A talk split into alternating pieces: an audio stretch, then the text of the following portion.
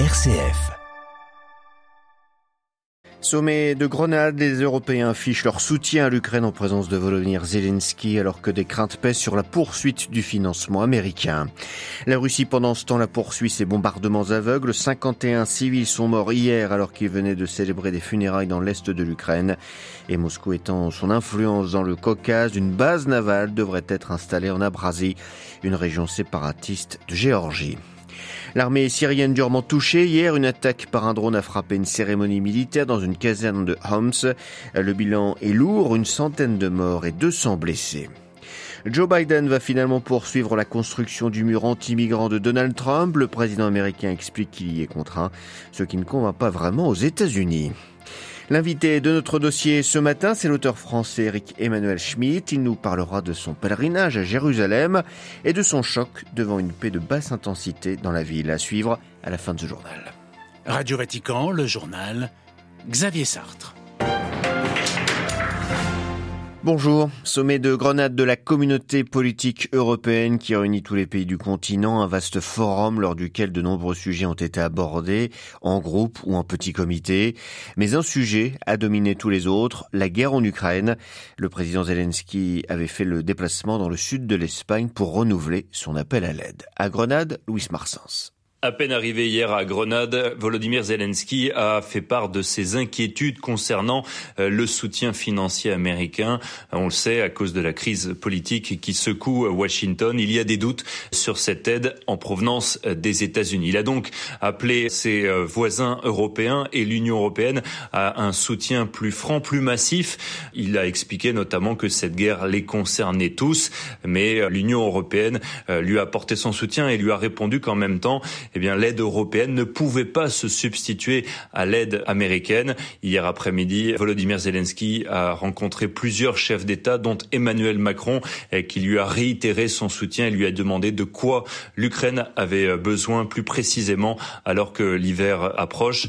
En cette euh, deuxième journée de sommet européen, cette fois-ci avec seulement les 27 États membres de l'Union européenne, il sera question de l'élargissement de l'Union et de cette candidature de l'Ukraine pour intégrer euh, le club des 27. Grenade, Louis Marsens pour Radio Vatican. Et au moment même où Volodymyr Zelensky s'entretenait avec ses homologues du continent, la Russie a tiré un missile Iskander sur une euh, sur un petit village de l'est de l'Ukraine, détruisant un magasin et un café. Le bilan est très lourd. 51 civils sont morts. Ils étaient réunis pour partager un verre après des funérailles. La condamnation de ce bombardement est unanime chez les Occidentaux. Le secrétaire général des Nations Unies aussi a dénoncé cette frappe. Et puis, on vient d'apprendre que ce matin, une frappe russe sur la ville de Kharkiv dans l'est a causé la mort d'un enfant. 16 autres personnes sont blessées, selon un premier bilan. Autre crise abordée lors du sommet de Grenade, celle entre l'Arménie et l'Azerbaïdjan, dont le président était toutefois absent de la réunion d'hier. Il n'y a donc pas eu d'échange entre lui et le premier ministre arménien sur le Haut-Karabakh. Les deux hommes auront toutefois l'occasion de se parler directement à Bruxelles d'ici la fin du mois d'octobre, comme l'a annoncé le président du Conseil européen, Charles Michel. Devant l'ampleur de la crise humanitaire qui touche les 120 000 Arméniens du Haut-Karabakh, qui ont tout quitté en quelques jours. Les évêques européens appellent à une solution négociée à faire plus pour les aider. Ils expriment aussi leur crainte sur l'héritage chrétien de cette région. Malgré son attentisme au Haut-Karabakh, Vladimir Poutine n'entend pas se désengager du Caucase, bien au contraire. À en croire le dirigeant de l'Abrasie, la Russie va en effet installer une base navale dans ce territoire séparatiste de la Géorgie dans l'intention de renforcer sa présence en mer Noire. L'annonce a été fortement critiquée par Tbilissi, qui dénonce une atteinte flagrante à sa souveraineté et à son intégrité territoriale. L'infrastructure serait déjà prête à accueillir des navires russes. À Moscou, Jean-Didier Revoix. Pour Aslan Biania, le dirigeant de l'Abkhazie, permettre à la Russie de bénéficier d'un point d'ancrage permanent pour ses navires en mer Noire renforcera la sécurité de la Russie comme celle de l'Abkhazie. Dans les colonnes du média russe Izvestia, Aslan Biania a souligné que ce type de coopération avec la Russie allait se poursuivre. Si le Kremlin s'est refusé à commenter la nouvelle, Tbilissi en revanche a dénoncé une nouvelle provocation qui a pour but de légitimer l'occupation illégale de l'Abkhazie par Moscou. Mais il faut noter que cette annonce intervient après une une intensification des frappes ukrainiennes en Crimée et en particulier sur la base navale russe de Sébastopol, des frappes qui ont partiellement détruit le bâtiment historique du commandement de la flotte russe de la mer Noire, des systèmes de défense antiaérien, un chantier naval et de navires qui s'y trouvaient. On ne peut donc que constater que Moscou cherche à préserver ses forces en mer Noire qui reste un théâtre d'opération déterminant dans ce conflit. Jean-Didier Revoin, Moscou pour Radio Vatican. Si Vladimir Poutine n'a rien dit sur cette base navale, il a été plus loquace hier concernant la mission de la Russie, celle de bâtir un nouveau monde, fustigeant l'hégémonie occidentale. La guerre en Ukraine est à comprendre d'ailleurs dans ce contexte. Ce n'est pas un conflit territorial selon le président russe, juste la première pierre d'un nouvel ordre mondial. Vladimir Poutine a également donné des précisions sur la mort d'Evgeny Prigogine. L'avion qui transportait le chef du groupe de mercenaires Wagner n'a pas subi d'impact extérieur, comme certaines hypothèses l'avancent. En revanche, des morceaux de grenades ont été trouvés dans les corps des victimes. Officiellement, les enquêteurs russes ne privilégient aucune piste sur la mort de l'état-major de Wagner en août dernier. L'armée syrienne frappée au cœur hier, au moins 100 personnes, dont une cinquantaine d'élèves officiers, ont été tués plus de 220 autres blessés dans une attaque de drone qui a visé l'académie militaire de Homs, où se tenait une cérémonie de promotion d'officiers. Information communiquée par l'Observatoire syrien des droits de l'homme et des sources proches de Damas. Il s'agit de l'attaque la plus meurtrière contre l'armée syrienne depuis plus de deux ans. Les détails à Beyrouth avec Paul Raifé.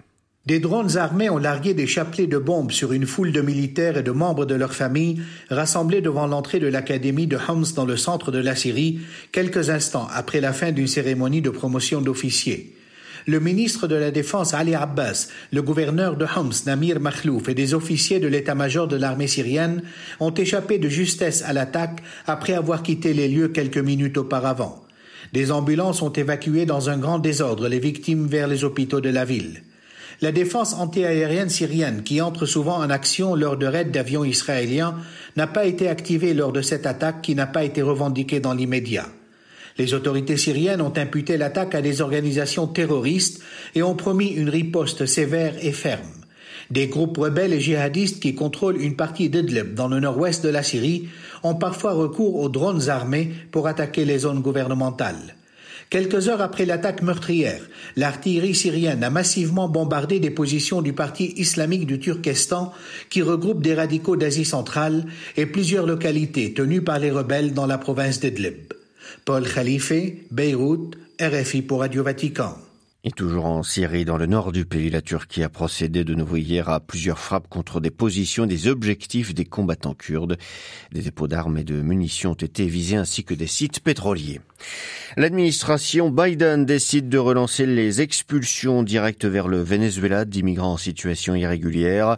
Le département d'État l'a annoncé hier. Washington avait cessé pourtant il y a des années de renvoyer les, Vénézuéliens vers leur pays en proie à une grave crise politique, économique et sécuritaire. Une décision qui intervient en même temps qu'une autre annonce des États-Unis, surprenante en matière d'immigration, la reprise de la construction du mur voulu par Donald Trump à la frontière mexicaine. À New York, Loïc Loury. Le jour de son entrée en fonction, Joe Biden l'avait promis, le contribuable ne dépenserait plus un centime pour la construction d'un mur frontalier. Ce n'est pas une solution politique sérieuse, disait-il alors. Hier, l'annonce de l'érection d'une nouvelle section de ce mur a donc provoqué la surprise, certains accusant le président, très critiqué pour son supposé laxisme en matière d'immigration, de faire volte-face. Contraint de réagir, le démocrate lui assure qu'il ne pouvait tout simplement pas interrompre légalement le financement engagé par Donald Trump, ajoutant à la confusion, l'un de ses ministres a toutefois affirmé qu'il existait bien un besoin aigu de construire des barrières physiques afin d'empêcher les entrées illégales. Donald Trump, lui, peut jubiler. J'avais raison, dit-il, quand j'ai construit 900 kilomètres d'un mur frontalier tout beau et tout neuf. Une barrière qui a montré son inefficacité avec encore le mois dernier 200 000 entrées illégales à la frontière sud. New York, Loïc Radio Vatican. Avant de passer au dossier, un petit tour vers le synode sur la synodalité au Vatican. Il règne un climat de grande liberté et de partage serein parmi les participants qui pour l'instant se sont présentés et ont partagé leurs expériences des mois écoulés de consultation. Pas de questions épineuses ni délicates comme mentionné dans l'instrumentum à la Boris. C'est ce qui est ressorti hier de la première conférence de presse de ce synode. Ce matin a lieu la deuxième congrégation générale. Le synode s'est suivre, bien évidemment, sur notre site internet www.vaticannews.va.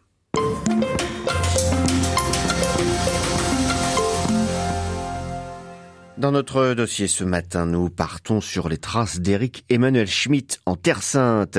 Issu d'une famille athée, l'auteur français à succès, croyant depuis plusieurs années, se voit proposer un pèlerinage par le Vatican, là où le Christ est né, mort et ressuscité. Il n'y est jamais allé et pourtant il accepte. Jérusalem sera pour lui le théâtre d'une révolution. Sa foi construite dans la solitude, comme il dit, y devient communautaire, mais surtout, il y fait l'expérience du mystère de l'incarnation au Saint-Sépulcre. Sa foi intellectuelle est devenue incarnée. Son carnet de voyage narre cette révélation, mais le défi de Jérusalem, le titre de son ouvrage, est autant individuel que collectif. Eric Emmanuel Schmitt témoigne pour nous de la paix de basse intensité dans la ville trois fois sainte et de son choc en la découvrant. En fait, je croyais que j'allais rejoindre la Jérusalem céleste et je suis arrivé dans la Jérusalem terrestre. J'arrive devant une forteresse, sur des rochers, avec des portes obstruées, avec une atmosphère de violence larvée, des communautés qui ne se regardent même pas dans les yeux. L'évitement des regards à Jérusalem est une des premières formes de la violence. Et ben je me dis, Jérusalem c'est nous, c'est-à-dire les hommes capables du pire et du meilleur. Et en plus, l'histoire de Jérusalem, elle ne se réduit pas euh, au conflit euh, des Palestiniens et des Israéliens. C'est une histoire mondiale. Le premier exode des Juifs, c'est Nabucodonosor II qui le provoque. Ensuite, le deuxième exode des Juifs en 70, c'est le Romain Titus. Le retour euh, des Juifs en Israël, tout à fait légitime, il est aussi appuyé par le monde entier à l'issue de la Deuxième Guerre mondiale et des atrocités de la Shoah. Le monde entier est présent sur cette terre d'une façon euh, inexplicable. Et donc euh, Jérusalem c'est nous, c'est-à-dire euh, notre incapacité à résoudre certains problèmes et notre recours constant à la violence. Vous dites que c'est aussi un endroit où Dieu nous intime l'ordre de fraterniser. Est-ce que c'est ça ce que vous appelez le défi de Jérusalem? Oui, le défi de Jérusalem, c'est l'appel à nous entendre. Je crois que Jérusalem est une ville à la fois divine et humaine. C'est une ville verticale. Dieu a parlé.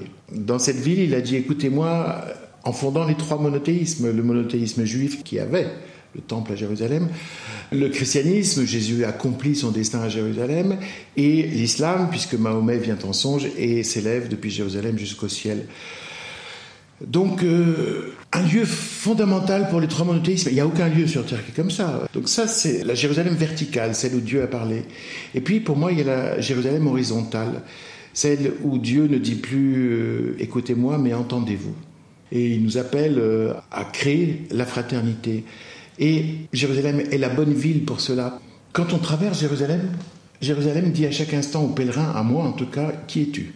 Et au bout de quelques semaines, je répondais avec force, je suis chrétien. Et en même temps que je m'affirme avec force, j'étais obligé de reconnaître avec respect la présence des non-chrétiens. Cette ville nous appelle à, à être euh, des frères, et le problème, c'est qu'il y a plus de fratricide à Jérusalem que de fraternité. Et à Jérusalem, je me suis rendu compte de ce qui faisait le dérapage. Je pense qu'on est fratricide quand on oublie l'origine commune. Quand on pense qu'on est à l'origine de sa propre histoire, là, on entre dans la violence, dans l'affirmation euh, excessive de soi et on entre dans une forme d'intégrisme qui peut être très très dangereux. Et alors que peut le chrétien avec sa folie d'amour pour œuvrer à la fraternité au-delà du fratricide? Ah, Le christianisme c'est la religion la plus folle. C'est pas du tout défendable euh, rationnellement quoi. La notion principale du judaïsme, c'est le respect. Bon, on peut défendre la notion de respect philosophiquement. Euh. Dans l'islam, c'est l'obéissance, et on peut défendre la notion d'obéissance pour dire qu'une communauté euh, doit avancer. Mais alors l'amour, remplacer euh, la peur de l'autre ou le calcul avec l'autre par de l'amour, c'est juste impossible. Aimer son ennemi, aimer euh, la personne qui s'en prend à vos enfants, euh, c'est de la sainteté. L'horizon du christianisme, c'est la sainteté. Jamais une religion n'a mis l'exigence aussi haut. Du coup, dans cet aspect fratricide, je pense que vraiment le chrétien peut être celui qui crée du lien et qui va, euh, malgré tout, au-devant de l'autre, créer un espace d'entente. Interrogé par Marie Duhamel, Eric Emmanuel Schmitt était ce matin l'invité de Radio Vatican.